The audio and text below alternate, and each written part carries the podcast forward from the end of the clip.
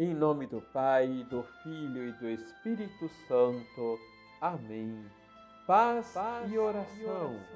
Olá, tudo bem com você?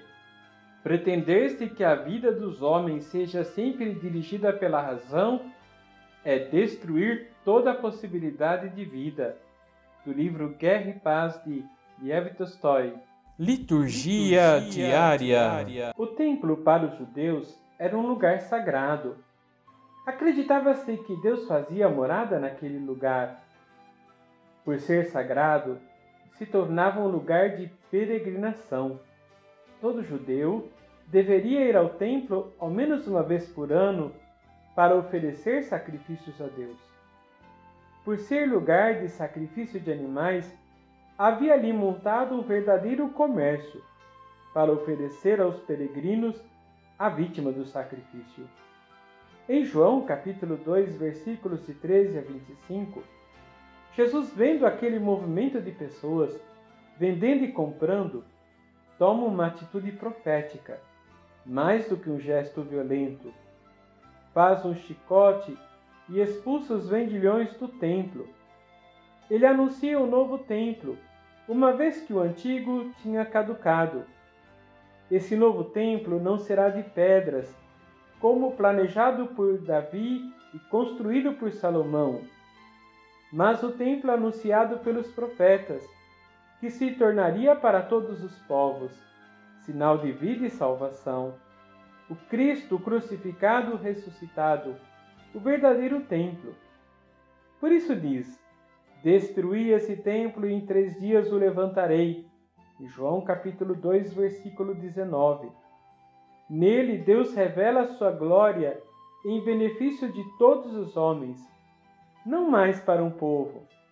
Todos os povos encontram no Cristo o sentido e a salvação de suas vidas.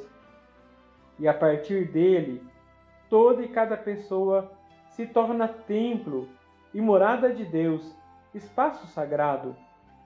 Assim se cumpre o que Jesus havia anunciado à samaritana em João capítulo 4, versículo 23. Mas vem a hora e já chegou em que os verdadeiros adoradores hão de adorar o Pai em espírito e verdade, e são esses adoradores que o Pai deseja. Nesse sentido, a partir de Cristo, a vida do ser humano é redirecionada ao projeto original de Deus no que se refere à sua dignidade porque foi criado à imagem e semelhança de Deus. Se o pecado desfigurou essa imagem, Cristo, sendo Deus, refaz pelo sacrifício da cruz, no ser humano, a imagem do homem perfeito. É por causa disso que a Igreja, sacramento de Cristo, levanta sua voz profeticamente, a partir da sua doutrina social, contra toda forma de violência que fere a dignidade humana. Vamos rezar? Senhor, queremos honrar os nossos corpos como templos do vosso Espírito. Dai-nos pela vossa graça sempre livrar-nos do mal e da maldade dos homens, que a nossa vida, comprometida com a santidade, também se comprometa com a vida e a dignidade do nosso próximo.